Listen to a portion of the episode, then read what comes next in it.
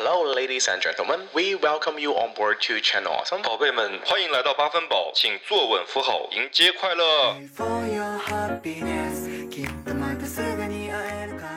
欢迎来到八分饱，我是陶乐斯。我是卡门。八分饱是一场都市年轻人的卧室派对，一杯 Friday Nights 的解乏清酒，也是给你温暖的一夜好梦。不管你在什么地方听到我们，我们都欢迎你关注、订阅、收藏八分饱。给我们一个五星好评。也欢迎你关注我们同名微博，添加微信小助手 Channel Awesome。Channel Awesome 的 Awesome S 改成三，进听友群跟我们互动哦。Tell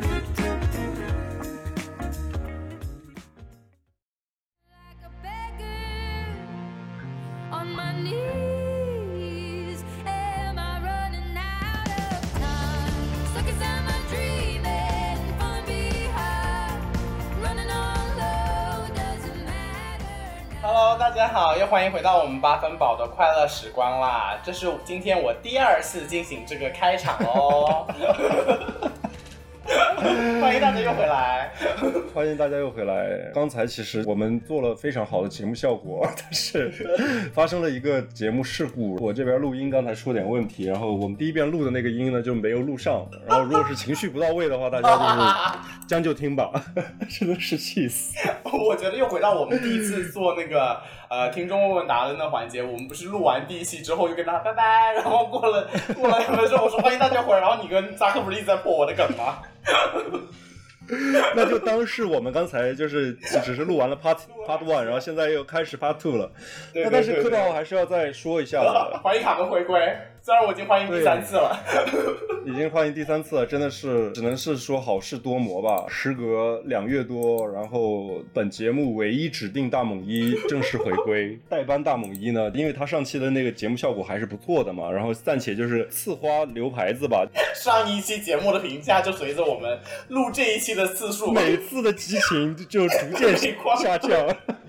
好话越说越少。你还记得我就是我们之前呢，其实是录过一次的，但那天晚上节目的内容，因为我们俩都或者录到中途，主要是我吧，就是喝多了，然后后面就越来越越来越不着调。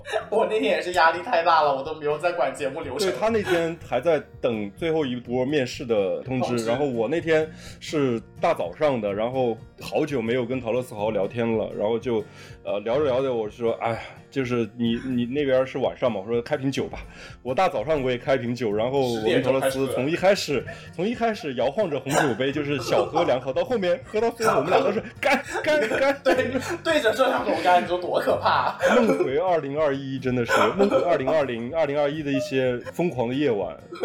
好了，我就是第三次的在正式的欢迎卡门回归了，因为他消失了很长的一段时间。好话我也说不出来多少，因为前两期已经消耗我太多了。我真的好话也说干，就 哎欢迎你回来，欢迎你回来。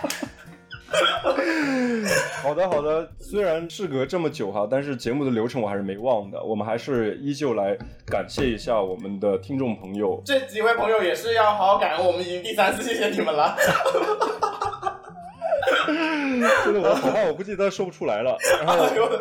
流程先过哈，就是我首先来感谢一下 Hello 呃下划线 XHQU 的这位听众朋友，然后他给我留言说，好喜欢陶乐斯在卡门缺席的节目里讲卡门的坏话，哈哈哈哈哈哈，说出了听众的心里话。呃，因为这条呢，这我是已经第三次回复了，即便是你不知道，但我已经说了第三次了。但是呃，一些核心的观点我还是再重复一下，就是第一，忘了，我不叫魏我叫楚雨荨。第二，你拽什么拽？第一呢，就是那个陶乐斯，呃，讲卡门的坏话呢，我都听了节目，呃，我觉得听众朋友你是会错意了。陶乐斯是那种就是打情骂俏型的，就是你看他虽然在表面上好像说了一些风言风语啊，实际上就是还是 就是因为他喜欢这个人嘛，他才会说出那些话来，是因为在意或者是一些爱而不得的那些那些情绪吧，可能影响他，所以。听众朋友也不用担心哈，就是没问题的。另外的话就是，就憋不下去了。就上一轮的时候，上一轮的时候有提到说，就是啊、呃还是非常开心看到，即便是这么久没有回来，然后还能在这个评论里边能够看到我两个字哈，我的名字这两个字，然后呃还是非常的感恩的，感谢我们的听众朋友还记得我啊，这两年多的节目没有白做。对，就是没有白宠你们，好了，我来点评一下刚刚卡门这段答谢的感言，就是我还是不得不用吧，我们俩就在这已经开始要回复起来了吗？你先跟我讲，我现在不能回复了，就已经结束了。不行，ending。不行，我只能说，我真的很佩服你的创造能力。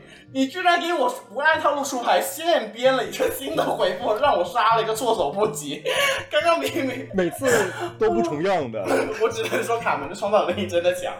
这就是叫内容创作者。我只能说，对于他刚刚说我非常爱他这段，我也不多余点评，我只能用一个字总结，这一个字就是呸。你看，大家听到了吗？他就是这样的，你知道吗？就是娇嗔，我天哪！我操！哎，刚刚就华妃那一套，你们都懂的。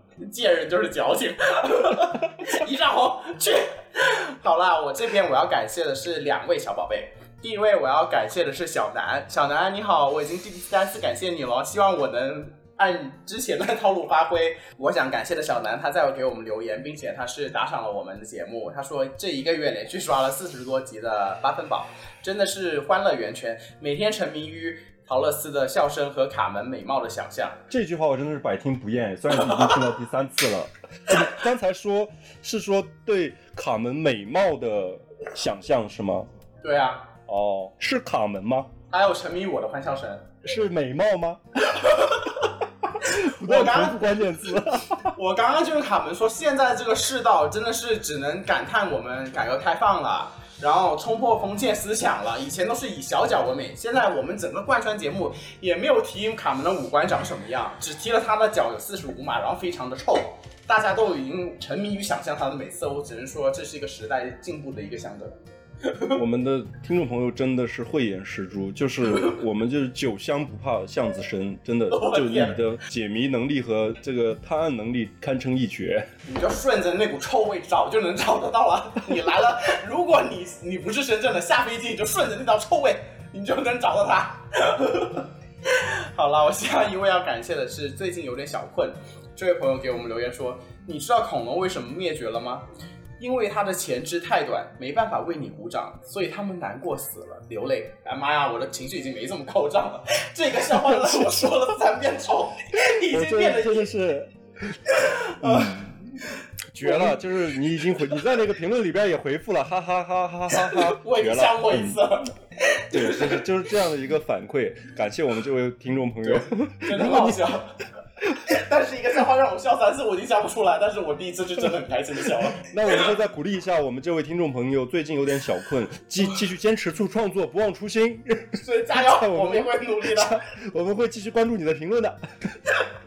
好了，这期节目呢，就是在我们发现刚刚音频录了没有成功之后，我们我跟卡门两个就逐渐崩溃、逐渐发疯的一个状态。呃，因为是我没有录到嘛，陶乐斯强忍着这个呃崩溃的这个情绪，然后还是来就是鼓励我说，没关系，我们重新来，还可以的。作为一个已经经过社会毒打的人，我我还能怎么着呢？赶紧把头发梳成大人模样。毕竟我跟卡门现在也时时隔着个屏幕，我也没办法现场打他。如果是在现场，我应该会扇他两个嘴巴子。我想。他不敢的。好啦，正式进入我们今天主题了。所以我们今天要聊的呢，其实就是我在过去这半年来的一个心路历程。在我已经过了三十，虽然我很很少提及我自己的年龄，我也很不喜欢提及我自己的年龄，但是今年我已经三十一岁了。哇哦！他们比我老啊，大家记住这一点就行了。我们今天要聊的是我们的陶乐斯上岸了。然后我刚才也非常热烈的欢呼雀跃鼓掌过了一次了，这次就就敷衍一些了，就不 谢谢呃啊，还是恭喜陶乐斯上岸成功，然后还是再来一次。然后我们今天要聊的呢，就是职业生涯的一个转型的一个问题。没错。然后在聊我我们的故事之前，我们想问一下卡门，你现在从事你现在的行业多久了？我从入行开始算的话，已经超过十年了。有换过工作，但是一直在这个行业里边没有动过。按我的了解，你是从毕业到现在经历了好几个职业的阶段吗？那我其实算跨度蛮大，我第一份工作就信用卡客服，在这边银行工作那三年多，快四年的时间，其实每一份工作都是以销售为主的。说真的，就是你还是要追业绩什么的。第二份工作是对小公司、小微企业，然后第三份工作我又去跳回去做个人的了，个人理财的。我觉得开始跳到播客就已经是一个全新的行业了。我现在其实呢，我也不能说我自己呃完全百分之一百的上岸成功了。我现在拿到了这个 offer title，并不是 data analyst 或者是 business analyst。我现在的这份工作的 title 叫做 financial systems analyst，金融系统分析。那天也跟卡门说，我想我在找这份工作，希望这边发展也可以。万一哪天我真的不行又要回国的话，那至少这份工作可以为我带来一些竞争力。呃，那你为什么会突然转行呢？到现在我拿到这份工作之后，我很很开心的一点就是，我没有在想说为什么我没有做到 DA，就是 data analyst 或 business analyst，是因为我的初衷其实并没有这么宏大。没有这么远瞻，我的初衷就是我想找一个工作赚的比以前那些我我觉得不行的人多，这个目标已经实现了，所以我现在就是已经很开心了。We both love to run, chase impossible things, oh unreachable dreams. Lie awake in the night, thinking this can't be right, but there is no other way to 那你 live 现在.做的这份工作是以前你有憧憬过的吗？呃，其实我在看到我们这个 note 的这个问题的时候，我我当时一瞬间有想说，好像我们一直没有过这种特别说在思考我工作是不是我特别憧憬的一个工作。有一点可能我们俩会比较相似的，就是我其实很早时候就明白说，工作和生活其实不是完全是一个一个东西。工作其实就说白了就是为了赚钱。就是我以前可能有一些兴趣爱好啊，不是喜欢漫画嘛，嗯，从小的时候其实呃跟朋友一起还画过漫画。我看过卡门的手稿，他其实真的绘画能力真的是挺好的，挺高的。日本有一部职业漫画叫《爆漫王》的，也是一个非常经典的动漫。他就是在讲漫画师的一个生活。当时就是很早就放弃这种幻想，是我当时就会好像明白说，这些东西可能大概率就是会成为我的一个爱好而已，不会成为成为我的一个职业。因为他养不活自己嘛。我当时好像是知道的，这东西不会赚钱，而且就所有的行业其实要成功都不容易嘛。但是大部分的普通行业，你养活自己是是还是 OK 的。但是像有一些特殊行业，特别是像文艺工作者啊这一类的，它其实是你你要做到比较好，可以有一个比较好的嗯呃收入水平，还是比普通的行业要难很多的。你在工作职业这十年的期间，你有没有哪个瞬间你就说妈，老子我真的不想干了？就换第一份工作的时候，就当时我中间其实换过一份一次工作，对，最后的结果其实是说从同一个行业的某一家公司跳到另外一家公司，嗯但是当时在第一家公司离职的时候，是因为一个是因为当时觉得说发展的路径比较窄，另外也有其实也有跟当时的呃领导然后没有那么对付也有关系。当时辞职的时候其实是还还挺冲动的。属于激情犯案，然后当时其实这个行业的人都挺辛苦的。我身边有很多同事天天在我们耳边会讲说啊，真的不想干，老子一天都不想待了。有人天天这么说，但是那种就不会辞职的。他是永远不会辞职的。我真的是那天就突然觉得说，当时还有一个非常大的原因，就是当时确实是年轻一些，因为你是，就是怎么了？好好说话，好好说话，不要我当时二十五六岁哈，就是我觉得这我跟你讲，就是年龄的心态、年龄焦虑也好，心态也好，呃这个东西大部分是社会给你的，外来外在的信息给你的，但。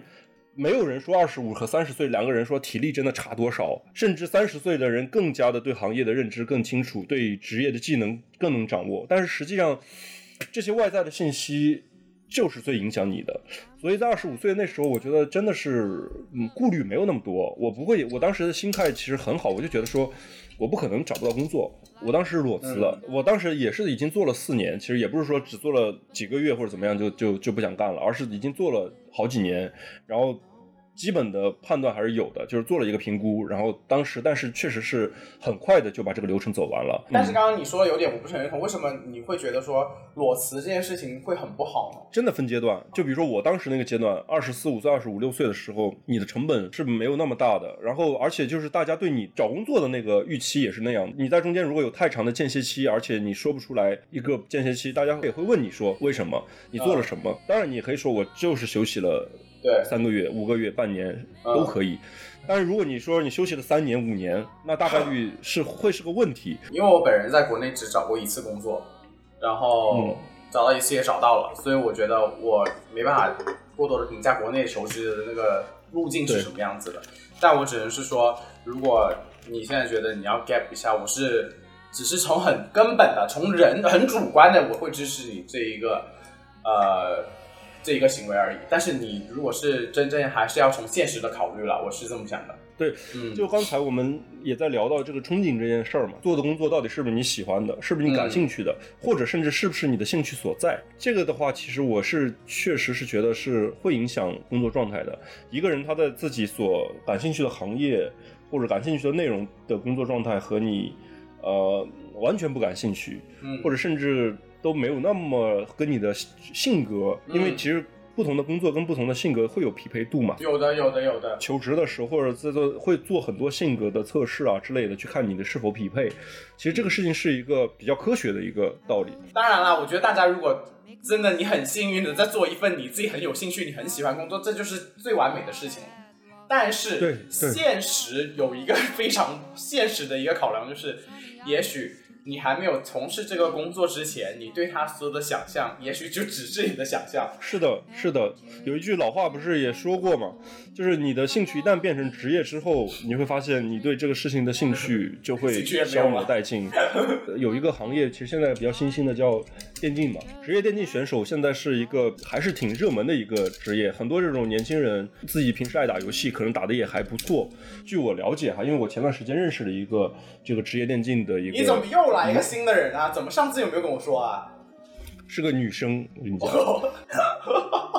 在给我描述一下他的工作的这个状态时候，他就说，当然就是会比九九六搬砖的这种人相比的话，还是还是不太一样的，因为他们的工作更弹性一些，但是啊训练的时候也是一样的，从早到晚的训练。然后很多人都有一些职业病，就即便是很年轻，你看他们二十四五岁、二十五六岁，他们都有很多的职业病，就是什么呃关节呀、颈椎啊。腱炎啊什么的。当你要把它作为职业的时候，这个性质其实是不一样的。我发现卡门的大道理程度是随着内容录了多几次之后，就是大道理头头是道。妈呀，刚刚录的时候还有一些节目效果现在已经累了，完全不想节目效果输出输出输出，干货 一堆丢出来就算了。听众朋友们，你知道吗？刚才因为我们在这这个问题上面，我们已经录了一趴了，然后我刚才已经是就这个问题做了一番言论了。那一番言论我其实用的是完全不同的一个论点和论据，但是我这次我又重新找了别的论点论据，又全部重新又说了一遍。然后陶乐斯呢，一刚开始录的时候，他以为我又要说刚才一样的话，然后我已经准备好我刚刚的效果了，谁知道他刚才已经在走神了，你知道吗？我我准备的像我一个都用不上。你知道吗？这就是这是职业的，就是我作为一个职业的播客播客 UP 主。我要随时准备大量的素材。但是你说到这个，我有个很搞笑的故事分享，就是我们啊、疫情已经三年这个期节目的时候，不是请到了我当时还在我好朋友家玩泥莎他们家隔离吗？嗯玩泥沙就是一个像你形容那种天生是个游戏高手，所以嗯在我们上大学的时候呢，他开辟了一条路，另辟蹊径，他去当上了电竞主播，因为他长得挺美的，嗯。收获了一一波粉丝，因为他打的还不错嘛。嗯。这时候他在游戏当游戏主播的时候，遇到了她现在的丈夫，遇到了她的老公，她的老公就开始给她刷礼物，打赏她，然后开始约宵夜，到现在结婚了。结婚了 我只能说，电竞主播还有一条出路，也是可能会为你带来一些桃花，没有很好笑，是不是？这个是这个是非常个例的，这个是非常个案的，不不要，我希望就是我们的听众不要说幻想，然后做电竞主播，然后会有什么桃花运。大部分的电竞主播因为都是些糙老爷们儿，女生还真的是有优势的。小林们现在开始苦练打游戏，那小林的出路是什么？你知道吗？做电竞主播的，他是有了有一条非常 非常模式化的道路，就是做伪娘。有几个大的电竞主播就是一个伪娘，但是他到后面甚至是已经开始做一些手术了。就是啊，他本身也是一个跨性别吧，很受大哥们的关照导音大哥的关照。对，即便是知道他是男孩，但是确实因为呃新媒体行业，就是你隔着一个屏幕，你不会是有那种就是虚幻的，可以说是虚幻。他就是即便知道你是个男孩，但你就是在我眼前这么可爱，这么卡哇伊，又会撒娇又会卖萌，然后即便你是个男孩，他觉得无伤大雅，对他不是你只要没有站在他面前把那个东西掏给他看，他都不会去打破他自己的幻想。我们还是非常一致的，就是认同，就是即便你是个带枪的女孩，只要你觉得你是个女孩，你就是一个女孩。我们是非常政治正确的。对的，对的，对的。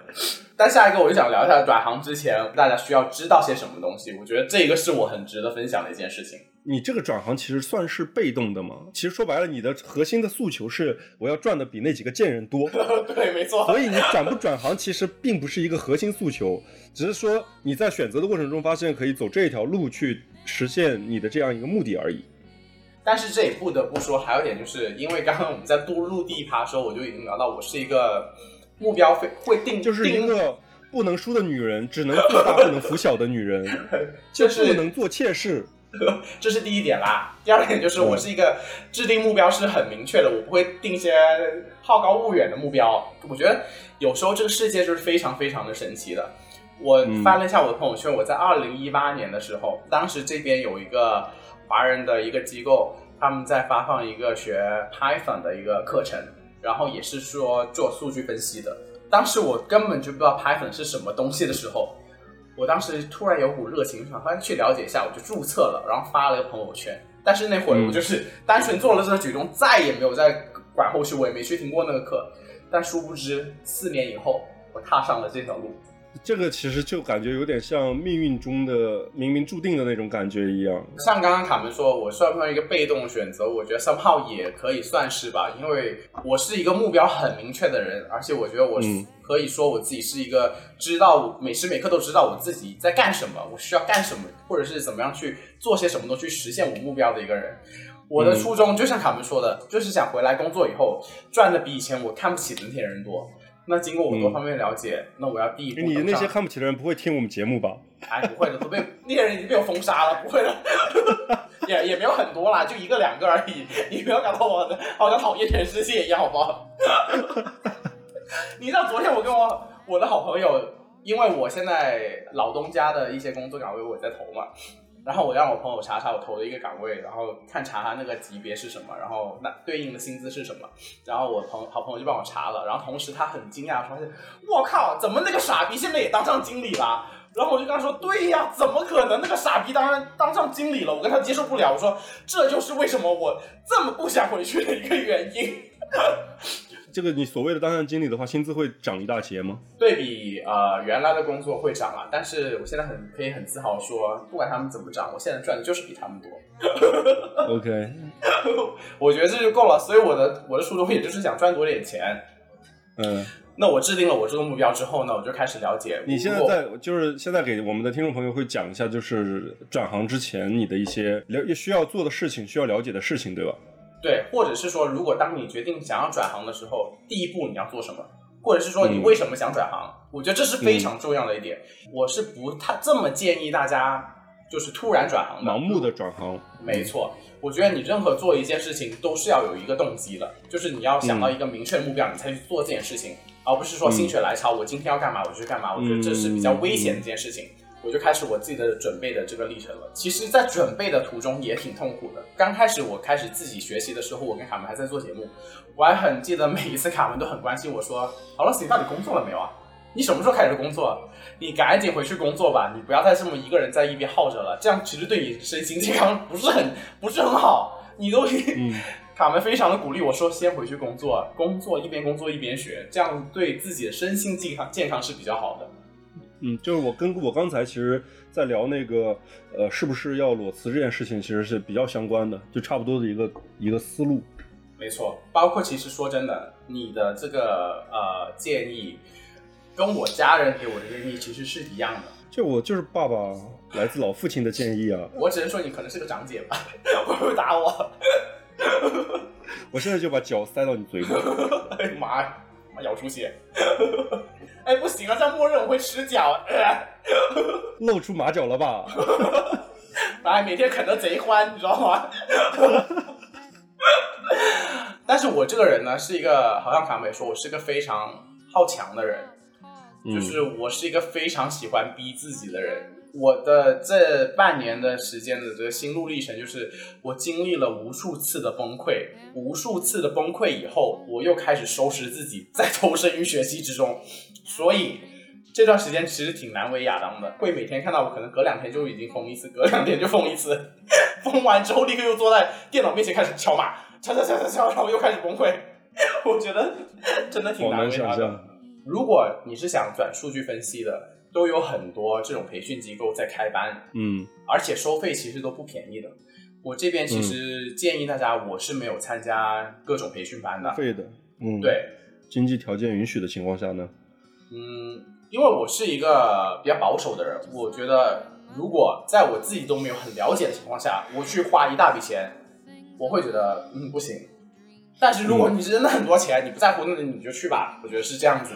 我觉得这个是要去按照个人的情况去评估的，因为有的人其实是在职的，就是比如说他是在职要去走你这条路的话，其实他会需要一个更集中的时间、更有效的时这个这个时间的一个，就就就像我们国内也是一样的，嗯你要考一个什么证啊，或者要做个什么呃考试啊，其实也是有很多人，比如学生期间他去考的时候，他大部分都是自学，他。有资有一些网上有，其实现在说白了，网上什么资源都有。你想找什么学习资料，包括你去找一些有经验的人去聊啊什么的，只要你拥有像陶乐斯一样的社交技巧和这种不畏艰险的，其实都是可以获取这些资源的。但是，呃就像我，其实我也有过这样的一个一些经历吧。我觉得，如果是你的时间精力非常有限，你老老实实去花点钱去，当然你在筛选机构的时候肯定是要谨慎的，但是你花钱去做这个事情可能会更集中一些。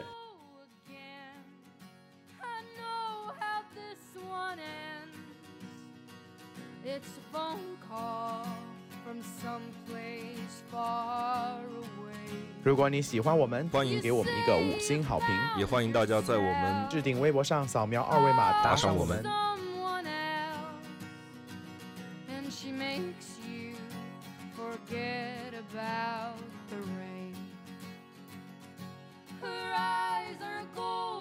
在报班之前，我会非常建议你找一些方法，去到一个网站叫做 Coursera，然后上面呢，有个是 Coursera 跟 Google。联合弄的一个证书，叫做 Google Data Analytics Professional Certificate。我当时开始要转这行的时候呢，我只是大概估摸了一下对这行的一个初期的了解，其实我也不知道我自己对这行到底有没有兴趣，或者是说我的水平能到哪里。但是我就想说，那以最快的方法去了解这个行业，或者了解一下这个行业每天的工作是什么样子的话，我必须去至少去试一下吧。但是如果考虑到嗯报班，时间成本跟金钱成本真的太高了。但 Coursera 它是有一个七天免费的一个呃活动的，每个人都有七天的免费。这七天时间，你可以在上面上任何的课，都不用钱。所以我就决定，我自己做了一些调查之后，我决定去学，把这个证拿下来。这个证一点都不难，呃，嗯它含金量我不知道高不高，但是我觉得是对一个新手对这个行业一点认知都没有的，是非常好的一个打开你认知的一个大门。因为首先它的嗯难度不强，你不会有挫败感。再者，他所有的讲师都是在 Google 里面做数据分析、商业分析的人，嗯，就是行业中的从业者。没错。然后嗯他是一个把事情讲的简单的，会让你觉得很有成就感。这个东西不难，我能学得下去。嗯这个课它本身是要有呃八个月还是多少个月，我忘记了。我是花了一个多月的时间把它给弄下来了。所以我觉得在嗯这一个月多月的时间里，我完成了这个证书，拿到这个证书之后，我发现我是可以嗯进入这个行业的，给我敲定了很大的信心。所以嗯我觉得不可厚非，好像 Bootcamp 啊这种培训班，它有它的优势。但是如果是说你正在考虑要不要转这一行，我会非常建议你去你先上去给自。己设，相当于设置一个，先设置一个比较简单的可以达成的目标，相对简单的比较达成的目标，让自己首先是了解它，而且是觉得说这个事情是可行的，给自己心里也是有一个、像是一个肯强定的吧东西。对对对对对。还有一点就是，你上完这个课，你会很深刻了解到你到底对这行有没有兴趣，这是非常重要的一点，也是。不然的话，你没有，嗯如果一点兴趣都没有的话，很难支撑你继续走下去的。其实，对，那其实你在这个过程中，这几个月的时间肯定是经历过很多个所谓的就是黑暗的这个状态嘛。无数的黑夜，对，你在这个状态下，在觉得说啊，在那一瞬间就不知道呃能不能坚持下去，或者是觉得不知道能不能成功，看不到出路的时候，你当时的一个心态是什么？我当时的心态就是我不能输，就是这是对我支撑你下去的就是说我一定要，就是你像连甄嬛最后都死心了，哎，她都去灵 丹露寺了吗？丹露寺，她当时都死心了，去甘露寺了。他被杀回来了吗？他杀回来不是因为他想杀回来，而是他不得不杀回来嘛。但是你想想你，你当时的话，其实是有退路的，包括前公司啊也好，有些之前的一些朋友啊、老板啊，都有有给你伸出一些橄榄枝的。但你在那个时候的情况下，你还是觉得说自己一定要坚持要去做，然后你觉得你那时候你还是自己最核心的那个出发点在支撑你嘛？我就是一定要比那几个贱人赚的多。我觉得我这个人呢，有个性格上很不好的一点，就是我是一个非常极端的人。其实，我是一个嗯会把自己逼死的人，但 somehow 呢，我又会很享受把自己逼到绝境的这种状态的。我觉我知道这很不好，导致我很容易焦虑，然后焦虑的时间非常非常多。但是我在内心的深处，我又很喜欢这样的一个状态。我觉得人呐、就是要逼自己一把，就逼出来了。所以我是很病态的一个状态。我觉得我自己，这是第一点你。当时给自己打气都是用什么方式，或者给自己用什么方式去鼓励自己？其实就是很简单一点，这点又可以 apply 到我们刚开始做播客这一点。我在我自己的那个微博里面，其实有发过一一个一句话，就是当初我们一开始做这个节目的时候呢，其实外界的声音都是说你浪费时间，你很难出众的，你不要再搞这件事情，叭叭叭叭叭。嗯但是我很记得有天晚上，我就自己发了条微博说，我就是不相信为什么有些人可以，我不可以。啊，好感动，说我自己很想哭，你知道吗？嗯，就是我就我就觉得我不比他们差，为什么别人可以我不可以呢？我就是可以。虽然这个听起来很空，但是有点像精神病。然后到了我在学这件事情，在无数个崩溃的时候，我还是跟自己这么说：那些人可以，我也可以的。虽然在崩溃的时候，我也会看到别人失败的经历，但是在嗯失败完那一刻，我会有个很清晰的声音告诉我：不要作妖了，放下所有东西，继续回到电脑面前，继续敲，继续练，把逻辑练起来。要不是你不会成功的。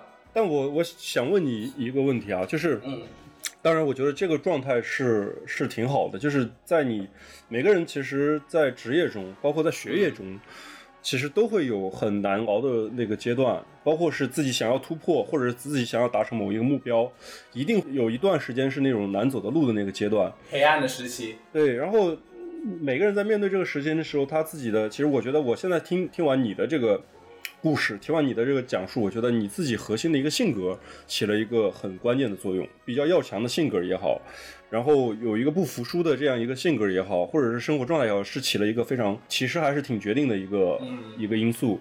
但实际上每个人的性格其实还是不太一样的，有人确实会懦弱一点的，有人确实会觉得说自己给想得开一点，有有的不一定是懦嗯懦弱他可能会想得开一点。没错。但是其实大部分人的就是生活呢，依然会继续，其实还是会不断的继续、继续、继续。这时候其实会需要你也要同时你。当然，自强自立啊，这些性格品质都是好的，要去要去不断的去加强的。但是实际上还有一点，你在这个过程中，你也要明白，其实很多事情的这个路不是一条，就是你有时候你说你自己也说自己太极端，好在是现在做的这些事儿呢是有结果的是一方面，另一方面呢是也是不太会直接影响到自己的一些，包括生老病死啊，或者是说特别大的去这种状态的，对，不要一定去钻那个牛角尖。对，但是说到这一点，我其实有个很好很好的例子，就是我的好朋友潘金莲，在今年的这段时间，她也一直在找工作，嗯，他好像不止找到了工作，哎，她还没找到工作算，她找到了男人，这一段播不出去，反正她找到了男人就行了，祝福他，先祝福他。祝福他。呃，久旱逢甘霖这是可以说的吗？可以啊，那些不能说、不能播的内容，我们这次也没说了。好的，好的，好的。嗯，她也找到个年下的，我想跟你说，他找到一个比亚当还要嫩的。年下的，对啊，反正 anyway 啦，就是先祝福嗯潘金莲久旱逢甘霖啦。我跟她有个强烈的对比，就是我时不时就会跟她说，我其实真的很焦虑，我真的不行了。但是她看着我，又是我一边说不行，我一边还在猛敲猛敲猛敲。但我她就是我跟你讲啊，你的这些老朋友都知道你的，对，他知道你说不行，其实只是在说，就是发泄情绪一般的，只是想把这些情绪发泄出去。对，我觉得你跟我说这些，我也是不会觉得说你真不行了，就是你真的是觉得说哪里就是一定是不行了。我觉得你说你一旦说出口的时候，应该是不是这种，对，还是有力气的。我就很记得，你知道，可能大家听众朋友不知道，就是原来我们在做播客的时间，我们其实休息了有一个多月。那时候我跟卡门说，我受不了了，我要停一下。但是那时候我们节目有存档，那段时间就是我跟潘金莲也也说这件事情，然后潘金莲当时就跟我说一句话说，你说这些都是废话来的，你这人怎么闲得下来呢？你就算这一个月你不打算搞节目的事情，你也会忙其他事情了。殊不知那一个那一个月，其实我也没有休息，每天还是在想节目的事情，每天还是这么动。后面我才发现，我这人可能就是闲不下来。我跟潘金莲在聊我这段时间很灰暗，每天都很焦虑的时候，我真的很佩服他一点，或者我很羡慕他的一点，就是他就像你所说的，他就是一个很想很开的人。那有些人可能会说，哎呀，呃，潘金莲其实可以再冲一冲啊。但是我觉得年纪越大，就到我现在年轻这个年纪阶段，我会觉得不是一定要拼的人，他才是成功的人，他才是好人呐、我觉得能跟自己相处的很好的人，他就是一个很好的状态。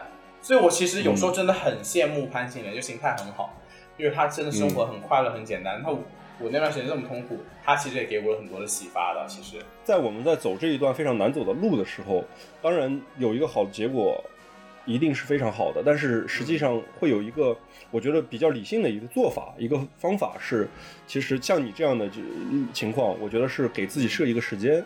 就比如说我啊也是啊我拼尽全力，呃我给自己设一个时间，在这个时间内我要完成这件事。如果说过这个时间我真的没有完成，那我也认了，就是我心态也能调整好，说错马上调整思路，再去到下一个状态。有一个朋友啊，其实是我的一个同学，他就是有一个反面的例子，他就是在求职过程中呢，其实不是不是特别顺。我们在大学毕业的时候，他就遇到了一些问题，他的问题其实是。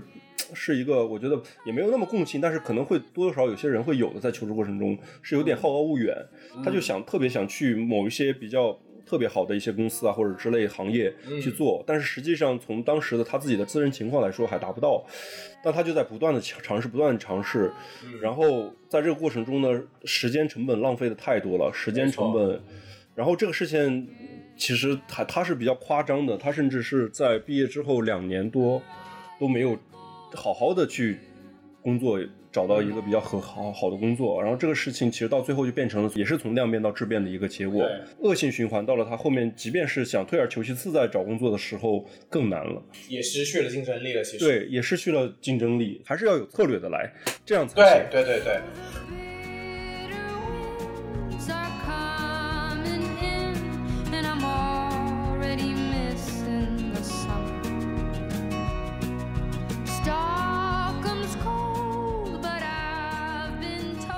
我觉得我比较幸运，就我是有退路的。你主要是因为佛祖保佑了，啊，对我真的是，哎呦妈呀！你知道到到这段时间，我不是总是在朋友圈分享那个双手合十、双手合十吗？然后到我又以为结果谁挂了，我以为这谁又挂了。昨天我又本，昨天我又开始双手合十，然后有个朋友就就是不知道为什么我双手合十，然后他就留言说：“你怎么又在求啊？”他说：“你到底发生了什么事情？” 然后说，然后还有另外一朋友也不知道为什么我就双手合十，他说：“哎，要不找一天我陪你去庙里走一圈？”我说：“不用啦，我在发双手合十之前我已经去过了。”我用得着你。我是觉得我首先是比较幸运的，就是我跟以前的老板们关系都非常的好，就是我有一条后路，就是大不了就回以前的公司嘛。这个其实就是首先第一点很重要，就是不管你以后的去向在哪，你还是要跟你的老板搞好关系，就是你要相处一个比较开心和愉快的。就是最后你离开了这间公司也好，就算你调了部门也好，升职了也好，你要永远不要记得说以后可能跟这个人不会再打交道了，这是其中非常非常重要的一。嗯，你的离职不代表你跟这个人再没有交集了。如何处理好嗯。跟你前老板的这个关系是非常重要的一课，因为你跟他处理好了，不管以后你做背调，还是当你生活走投无路的时候，有人可以伸出他的手拉你一把。嗯嗯。所以刚卡门说的，就说不要盲目的在一个死胡同里面钻的时候，其实我是有 backup 的，我是我也自己定了这个时间，就是如果想说，如果十月份我还找不到工作，那我就是好好收拾自己，回去跟着我的前老板，然后对着那帮我以前不喜欢的那两三个贱人，就是也嘻嘻哈哈的这么度过 这这我的职业生涯。对 ，which 是我的强项了，其实也是。然后我我上次不是也开导过你吗？其实也不一定是一个坏的结果，就是实实际上人生的境遇就是这样的。我们老是说人生的境遇，就是你刚才说那个结果，如果是就是现在当然是好的，如果是说呃你你你的这一个部分有什么问题，你其实如果是到那个状态，其实你都没法预计的。有时候就是就像你说的潘金莲想得开这一点，谁知道呢？说不定就钓上了金龟婿啊，就是会逼自己。是一个比较好的呃能力，在于有些部分哈，就我当然说的是工作啊、成长的部分，但是会开导自己，会所谓的现在比较流行的就是与自己和解这件事情，也是非常难能可贵的一项能力，也是大家现在很缺的。下一个问题我们就聊到说，你有没有试过为一个目标去拼尽全力嘛？那当然嗯，我们刚才也聊到了你求职的过程中做的诸多的一些努力。但实际现在的话，其实有一个问题我还想聊一下，就是我们到底要不要这么卷？就是现在的其实环境哈，就特别嗯在一线城市，因为其实每个人都生活在自己的一个我们现在叫信息茧房。你生活的这个区域，我们所谓的最近比较流行的这个小镇做题家一路走过来的这种人、是比较多的这比较多的，都都其实是一个。一路拼过来的，像我现在也是三十加的年纪嘛，然后其实大家都没有停，分两种哈，有一种人是特别努力，他不断在努力，不断进步，不不断在提高；还有一种人是，当然也他在努力，但是他又特别会表现，他就会制造焦虑，你知道吗？他啥都要会给朋友圈要去发一下，就这种人，我觉得这个我非常有深刻体会，就是嗯我在面试的前一天，我在某社交软件红色的书本那个软软件上面说，呃，人跟人的差距就是在下班以后的两小时，然后开始说你就是下班什么，十五年、十几年前的毒鸡汤啊？对，然后那个人就说。你下班只会刷剧，别人下班捧起了书本，打开了电脑，听起了抢座，嗯叭叭叭叭叭，嗯，然后我就当时很想举报他，你知道吗？我就是看太多，我说你他妈给我闭嘴！谁下班还想搞这些东西？我下班就想去看看剧，怎么样怎么样。然后我看到一个很让人开心的，就是我觉得这这种帖子如果放在前几年，大家可能说哦，对对对，我就是要加把劲，打打鸡血，开始疯狂转发，没错。但是下面的留言全都是骂他的，啊！我当时那刻觉得好棒，你知道吗？就是这样子，谁要干嘛还要这么卷啊？我觉得就是积极的生活态度，大概率是一件好事了。但是实际上的话，就像人生的路其实没有那么限制死的，一定要有一条对或者错的。但我觉得卷或者不卷这件事儿，我后来自己也想过，就是你做这件事情到底是不是为了自己？嗯，就是为了自己说我是特别想要呃成就某一番事业也好，或者说做成某一件事情也好，嗯这个出发点和你是因为我周围的人在卷。我一定要卷，我的朋友在卷，我要卷；家人在卷，我要卷；我的同学什么，就是外因和内因的这个出发点所造成的结果会不一样。突然想到一个事例，你来评价一下这件事情，我到底是不是一个很卷的人？我突然想到，啊、在好几年前，我几个玩的好朋友，因为当时我在考一个证嘛，然后也是学的很辛苦，因为我很讨厌学习，但是我不得不考那个证，然后我就拉了个群，然后大家分享说最近大家工作怎么怎么样，然后我就设定了个目标，我就把这群名改成我们这是一个正能量的群，然后我就跟他们说，嗯我说不如我们就是每个星期大家来复一次盘。然后复盘就是说，大家这个星期做了哪些让自己进步的事情，分享一下正能量。我说，那我就是每个星期就分享一下我学习的历程啊，怎么怎么样。但如果是你，你说这个群到底是卷不卷呢？卷呢，我应该不会加这种群。因为那个群只成立了一个星期，一个星期之后再也没有人在那个群里面说话了。有时候也在想，就是转型的问题嘛，要不要去转型啊？还是说自己在自己的这个舒适区里边待着？很多人可能就卡在第一步，对，像我刚才说的，好像哎，不就去了解一下、问问情况吗？其实这个心态的转变是一个不容易的状态。我觉得有两点，第一点就是有些人其实性格性格吧，我觉得有一有一部分是其实先天就形成了的，无可厚非。我觉得有些人性格从小就是比较强势啊，或者是比较勇敢的人，这是存在的。还有一点就是，如果当你受了一些社会的毒打、社会的磨练之后，我觉得这个人的性格也是会改变的。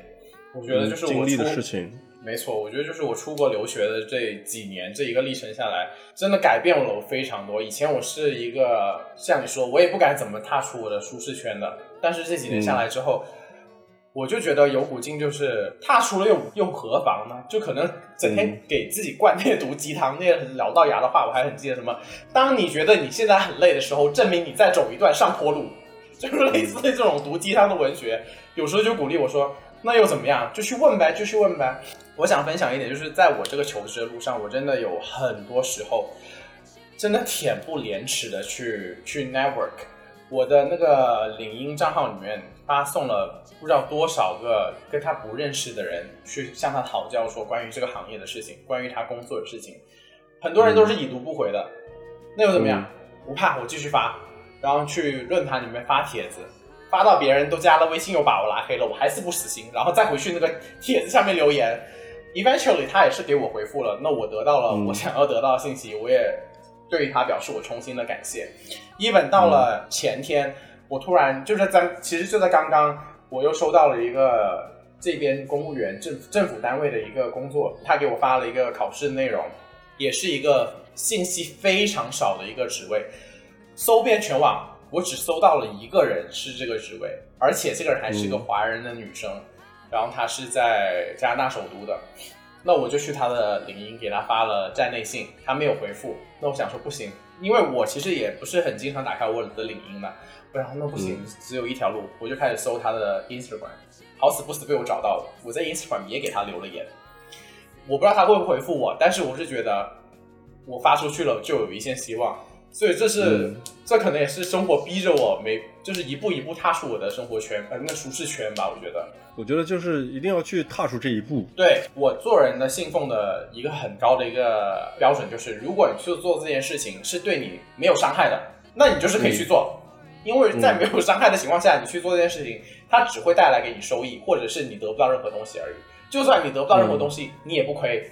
但是当你得到了一点点，那就是你的恩赐了。但是退回来，就是像卡门刚刚说，你到底卷不卷啊，什么之类的，就好像很多时候面对要半途而废或者是放弃的时候，我觉得这也不是一件很让人丢脸的事情。嗯，适时的放弃其实是一个很聪明的一一个选择。就像你不可能让你的沉没成本继续一直的累积、累积、累积，这样子必定就是走向一个失败的一个结果的了。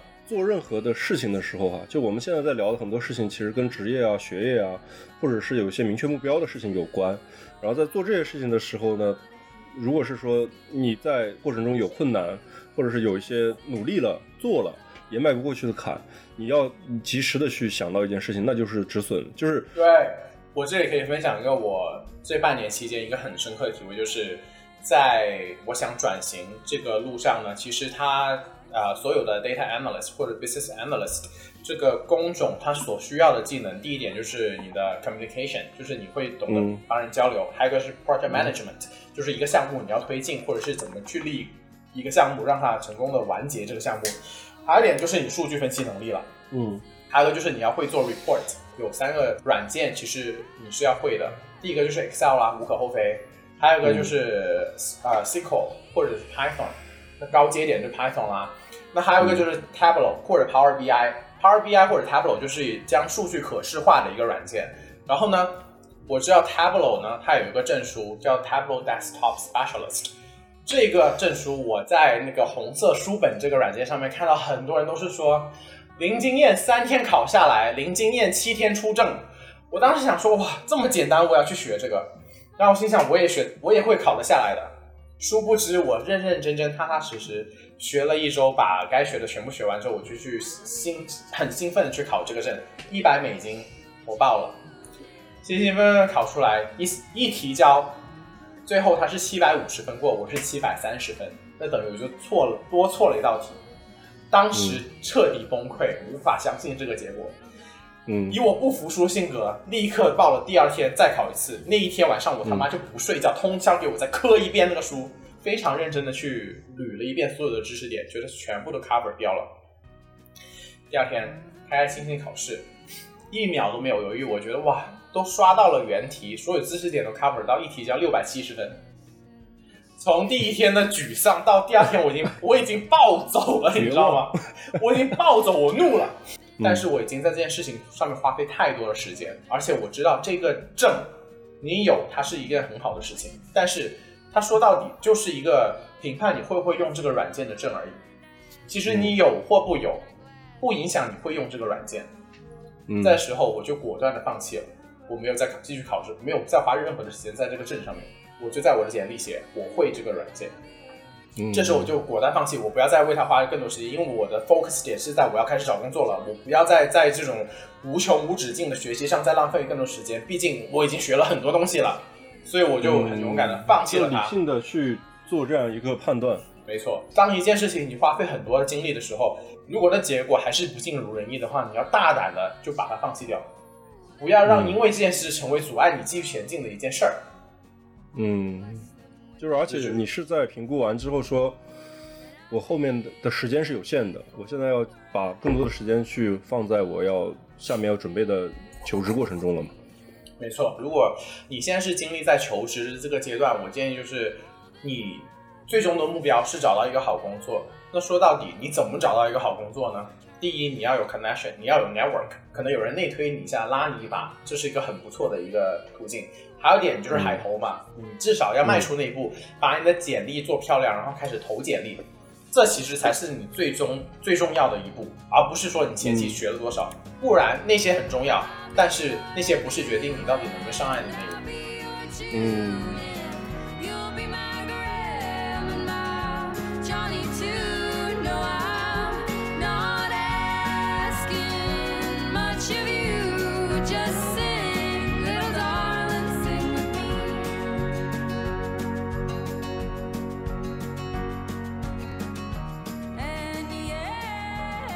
我我有个点有点好奇，就我们做播客的这个经历，你在你的求职过程中给你有加到什么分呢？这件事情为我加分，我只能说加了非常大的分，我真的很感恩。我觉得世界上每一件事情都是有因果的，所以卡门你要小心，karma is a bitch。我我不是在期待说你要感恩我吗？怎么会怎么会有这一句？我是为那些弟弟们抱不平啊，但是我我 弟弟们可可没有说想抱不平，弟弟们是想抱紧我。毕竟你是让每一位弟弟都成长了，你你也 somehow 是他们的恩人。那倒是，我我很意外的就是，我想说一下，我嗯们这家律所其实还蛮强的，它是嗯加拿大七大律所之一。哈哈哈哈哈！七大，对，它是在呃多伦多、蒙特利尔、伦敦、悉尼、香港、纽约都有分公司的。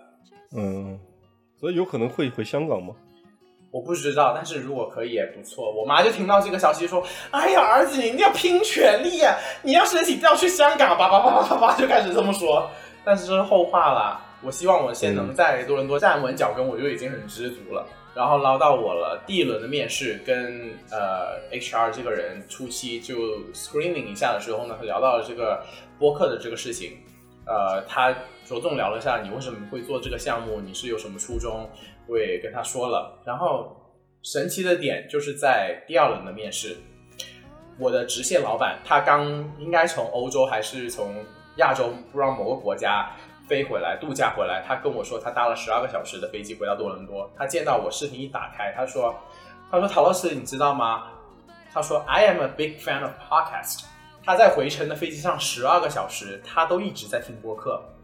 嗯，但是这句话，当时第二轮面试，我其实面试完我很崩溃，因为我觉得面试的非常不好。以我这么会聊天的一个状态，我太紧张的时候，我居然只是说 “Oh really? That's so nice”，就结束了。我当时觉得妈呀，我应该，你说我是不是应该好好抓紧一个机会？他说 “Oh really? That's so nice. What's your favorite podcast? What kind of podcast do you like？、对不对？这样的一个 chit chat 就完成了。他是一个年纪偏长的人吗？我觉得跟我们的年龄差不多的，他是一个就三十岁，三十到四十岁的一个状态。对，她是一个很年轻的一个白人女孩，金发碧眼的，很有个性，一个大波浪卷发的一个女孩。然后聊到她很喜欢播客这件事情，当时我其实心中就有一个很感人的心态出现，我说哇，没想到这个播客这就是命。对，这就是命。真的，同时我真的很谢谢卡门了。虽然我已经感谢你很多，但是你这种话你永远都听不够，那我就再次谢谢你，好吗？在我进行最后一轮面试、第三轮面试的时候，我跟我的直线老板，再加上这个公司的 IT 的老板一起面试。嗯面试一打开，我这里教大家一招，我不知道，我我可能我只能分享在北美求职或者是呃中国以外地方求职的这个小技巧了。当然很开心的跟他们 say hi 啊，聊聊天啊什么之类的时候呢，他们说为什么你会对这家公司感兴趣的时候，我就说首先这是一个很大的一个啊、全球性的公司，这时候、从第一轮面试到最后一轮面试，面试我的全都是女生。哦，这时候呢，我就不得不说，我说我很开心看到面试我的所有的 upper management 的这些人全都是女生，这代表这家公司是非常尊重 equality，很很尊重平等的。然后我还有一个很开心的点就是，当我去看这个公司的网站的时候，我在上面看到了不同种族、不同年龄、不同性别的人。这是一个很让人受到启发，会让人觉得很开心的一件事情，因为证明了这家公司是很尊重 diversity 的、多样化的。还有一点就是他们的骄傲月，这家公司是举办了盛大的活动，你知道他那个骄傲月的活动前面就站了五个 drag queen，你知道吗？我就当然要提一提了。然后我就说这是，所以我会非常想想加入这间公司。我觉得这个点是给大家运用到你在这边面试的。所以你是一个 super gay 的一个人一个人设进去的吗？没有，我不能，我 我也没有你进擦指甲油。你当时就说你说下一次那个照片封面就是我，就是我现在很怕我吊起太高，我怕下一年那个骄傲月他们会指定我开始变装，你知道吗？我很担心这一点，我怎么感觉你有点期待呢？我真的，我其实是有点担心，其实已经选好套装了，对不对？我只能，如果明年真的是要站稳脚跟，我也是会换装的。我豁得出去，我为了升职我可以，让我穿高跟鞋我就穿。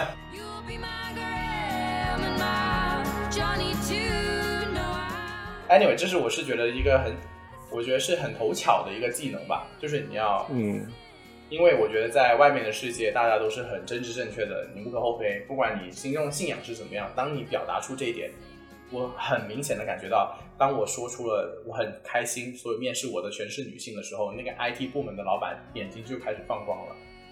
我觉嗯得这是一个很值得分享的一件事情。然后这时候呢，就开始聊我的简历的历程了。然后他首先第一点就问说：“那你现在要跳来这个公司，这个播客会消耗你很多时间吗？”那我就说啦，我已经做了两年了，没有什么，现在不会消耗我太多时间，已经步步上正轨了。然后一直分享我在做播客的历程历程。然后你还记不记得我们刚开始做播客的时候，我们的录音真的很差，你记得吗？就是用手机录。然后你记不有有一次我们两个去鲨鱼喝酒，然后我背了个书包，带了个调音台，然后去问那个 DJ，嗯，对，当时想说请教一下，对这件事情我就分享出去了。我说，呃，当然是在面试的最尾声，就是已经差不多完成，在闲聊的时候，开始写哈打哈哈了，对我就开始分享了我这故事，当然也是有有原因的啦，目的性的，对的。然后我就跟他说了这件事情，然后他们就，我记得 IT 老板在最后的结尾，他给了我个非常高的评价，他说：“真的非常谢谢你愿意参加我们的面试陶乐斯，你的简历是一个不同于其他任何一个 typical 的一个简历，或者是一个 regular 的简历，一个非典型简历，没错，他说你的简历和你过往的经验真的非常的有趣，这让我在我们这段时间的招聘过程中给我带来了很大的开心。嗯我也非常的喜欢你，你过往这些经历造就了你，所以我他很他就说我真的很感谢你，今天你来参加我面试，叭叭叭叭给我表扬了一大通。所以我觉得冥冥之中，我真的很感谢我做了这个播客。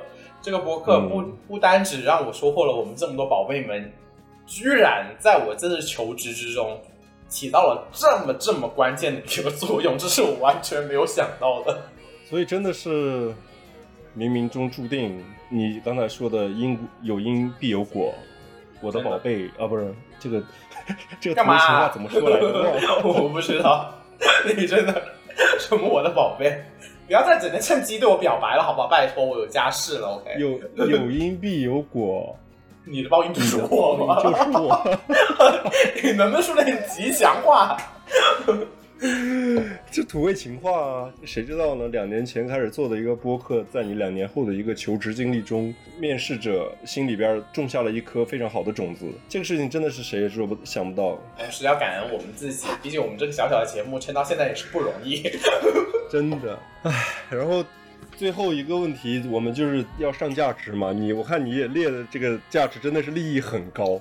是要如何接受自己、了解自己和相信自己啊！陶乐斯真的是，叫 ending 的时候要来一个，嗯，一个大价值，一个大价值，一个上价值，一个大动作，给到一个大鸡汤，就是给大家灌进去，不管你喝不喝，就给老子灌进去。首先，我想分享的一个点就是，像我们刚刚说我做播客这件事情，就是其实很多事情冥冥之中，你现在做的事情，可能你看不到一个结果，但是说不准。它在你未来就可能会帮助你一把，所以这也是我自己在学习的过程中，因为好像我其实熟悉我们的听众朋友也知道，我是一个非常非常目标导向型的人。有时候可能我真的很心急，我性子也很急，自己的卡门应该也完全了解到，我根本就是一个超级急的人，我受不了那些磨磨唧唧的事情。所以我觉得有时候也要学着跟自己说，你不要太急了，就要接受这个有个过程。第二点。很大一部分心态跟可能你成长的环境有很大的因素。我的爸妈是一个非常传统的一个家庭，就是他们真的很爱我，也很支持我。但是我的妈妈就是担心的非常多。很简单一个例子，就是当我做呃。星期五面试完，然后已经收到了说啊，你都通过所有面试，我们现在在做背调了。其实我觉得百分之九十九我应该可以拿到这个工作，我很开心跟他们分享了。我妈第一个当然是恭喜我，然后紧接着她就说了一句话，她说啊，面试的我都相信你没没有问题的。这时候你要开始担心下你实际工作中的上手能力了。然后，但是我从小听过太多太多这样话了，因为作为一个成绩不好的人。这在求学历程中，这就是你的一个原罪，因为你的成绩就是不好，然后会导致我很经常的心底内心最深处就是不相信自己有这个能力。但是我在开始工作的时候，慢慢发现其实我有一定的能力可以接受我自己，发发现我自己其实能做好的事情。这时候我会。开始发现到一件事情，就是你要适时的学会屏蔽外界的声音。这个声音可能来自于你的很亲近的亲人，可能来自于你很好的朋友，但是他们不是这么重要。最重要的还是你有一个声音告诉你自己，你不要管怎么别人怎么说，你就是可以，就是可以。我觉得英文之中有一句话就是 “fake it until you make it”，是其实很重要的一点。就有时候你可能就是你说你演着演着它就成真了也好。或者是你装着装着它成真了一样，我觉得这其实是很有道理的一件事情，给自己不断正向的心理暗示。对，还有我想说，就是你要怎么接受自己。在我过去的这半年的时间里，我看了很多的文章，看到了很多自媒体的人，呃，在国内国外的人，他们都写说零经验三个星期转码成功，三个月转码成功，一个月转码成功，三个月、五个月成功上岸，这些所有成功的例子。在某种程度上，都给我制造了非常非常大的焦虑。我会觉得说他们真的很优秀，他们为什么可以，为什么我不可以？但是这其实是一个悖论。有些事情可能就是别人可以，你就是不可以。这不代表你的能力不行，这不代表你的呃技巧不行，这不代表任何的东西。这些有时候你就是你解释不通的。就像卡门说的，找工作有时候就是一个玄学。可能能能力没有你强的人，他就是面试成功了，你就是没有面试成功。但这一个工作并不能成为一个评判你到底这个做人到底怎么样的一件事情，包括你赚了多少钱，也不是来衡量你到底成不成功，你是不是一个好人的标准。虽然这这些话听起来很很空洞，特别是我很想对新青说，我们一个听众，他从国内在去年的时候他已经去美国读研了，然后他现在也是。在美国求职的一个阶段，但是我想告诉他，就是你比我更厉害，你花了这么多的时间去学习这些东西，你只要继续做你自己的事情，你一定会成功。嗯，我就补充一点吧，就是我们刚才其实是为了一大口鸡汤给到我们的听众朋友，然后但是我我的感受是，实际上就是这些鸡汤也好，给自己的鼓励啊、正向暗示啊这些，当然就是在那个阶段，在那个 moment 都是很重要的，但最最最重要的其实就是。迈出那一步去做，就是你所有的行为，到最后会给你造成呃带来最大的心理安慰，就是对你做的事情，你今天就是比如说读书，就你今天就是做了十套题，然后你做完的时候，不管结果好或者坏怎么样的，那个结那个过程给你带来的，你的行动的这个过程给你带来的那个安慰，是比一万句鸡汤都要管用的。对，所以你在遇到这种过程的时候，行动是最大的一个能给自己打鸡血的方式。没错，我觉得就是，如果是你身边的朋友里边有很好的可以跟你倾诉的、听你听你抱怨的、听你给你开导的人，这种人是好的。但是有一种朋友更难得，就是他可以拉着你动起来的。对，就我，所以我还是挺感恩陶乐斯在我们做节目的这个过程中，其实我一开始做节目还是属于比较随意的那种，但 真的是经不起陶乐斯就是他就是直接就是给你甩到眼脸眼前，就是挑好日子，然后直接就是坐到你家里来 录吧。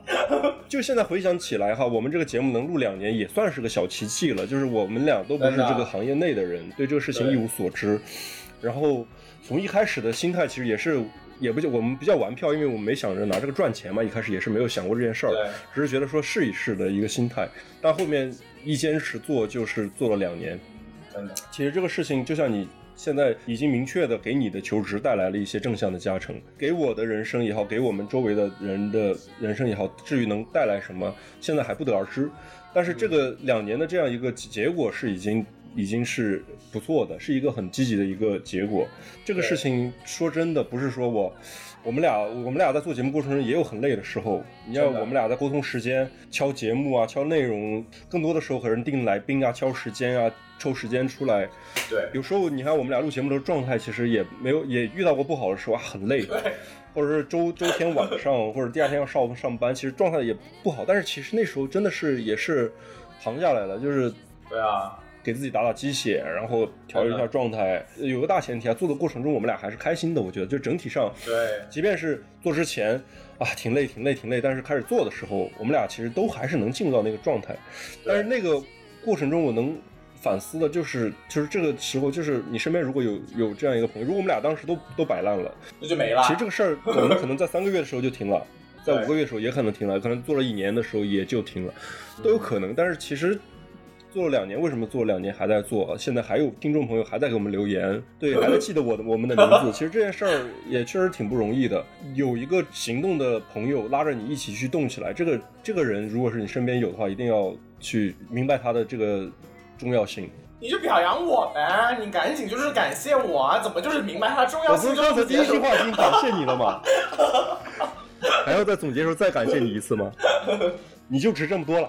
我是觉得呢，我就是一个小太阳，就是为大家发光发热，照亮着大家。